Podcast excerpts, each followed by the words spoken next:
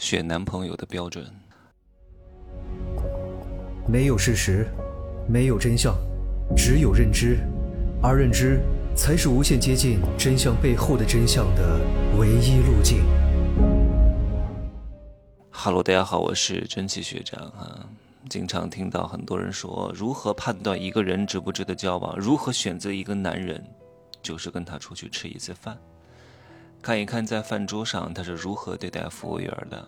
如果他对待服务员颐指气使、大呼小叫，充分的在比自己社会阶层低一点的人身上去找那种淋漓尽致的那种批判式的叫什么存在感的话，说明这种人是绝对不能交往的。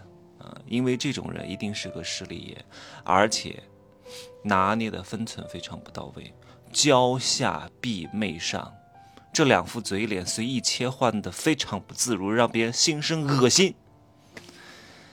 这种很好分辨啊，但是如果是另外一种情况呢？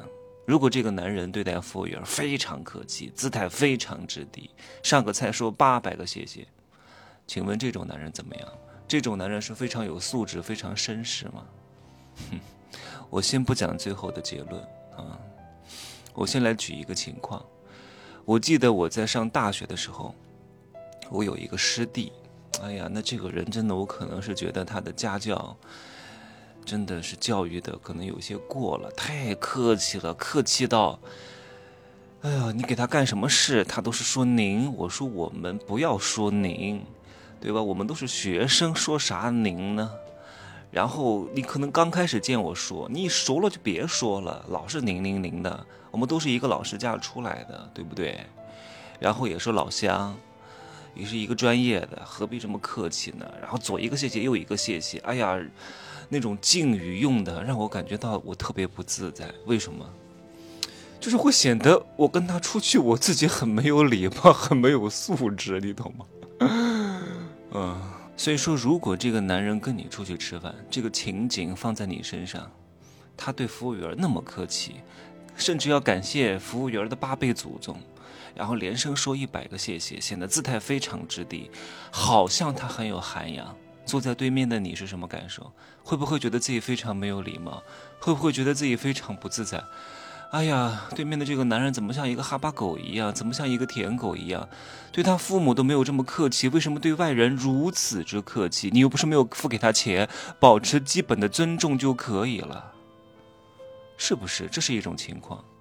如果是在另外一种更大的饭局上，你是一个辈分最小的，除了你之外都是一群大佬，还有陪大佬的二两肉，然后呢，你坐在。离门最近的这个地方，然后你还对服务员如此客气，跟哈巴狗一样，请问在场的大佬会怎么看你？这个时候你的身份定位是什么？这个时候你的身份定位是甲方经办的一个大总管，一个主任。有些话大佬不好说，譬如说这个服务员服务的不到位，或者是做了一些错事的时候，要显示出大佬的涵养，他不好当面批评。那这个时候，他就是希望。你作为在这个局上辈分最低、地位最低、阶层最低的这个人，可以出面去当他的黑脸，结果你依旧还像一个哈巴狗，还像一个舔狗，对服务员哄着豁着，把他当成上帝一样。请问这些大佬怎么看你？只能说明你是一个蠢货，分不清楚局势，分不清楚在什么样的局当中你应该扮演什么样的一个角色，你应该承担什么样的一个责任。一桌大佬都是美女，美女二两肉的作用是什么？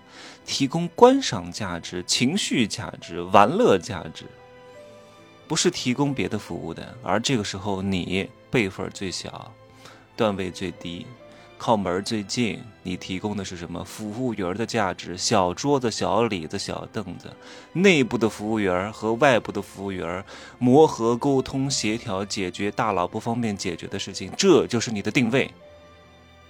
你还在那装好人，两边不得罪，还以为自己好像道德非常高尚啊，非常有素质，非常有涵养。你这样的做是没有人敢提拔和重用你的，懂吗？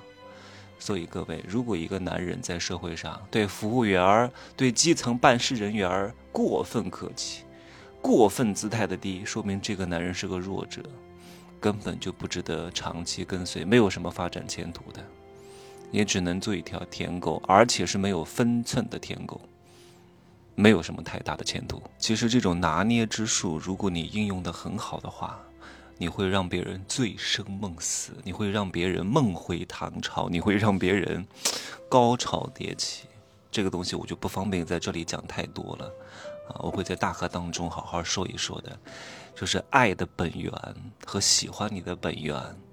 会让别人乱花渐欲迷人眼，会让别人陷入这种梦幻和梦境当中不可自拔，这种感觉很爽啊！最后送给各位一句话，叫用慈悲之心行帝王之术，好好领悟透彻，你会有大前途的啊！拜拜。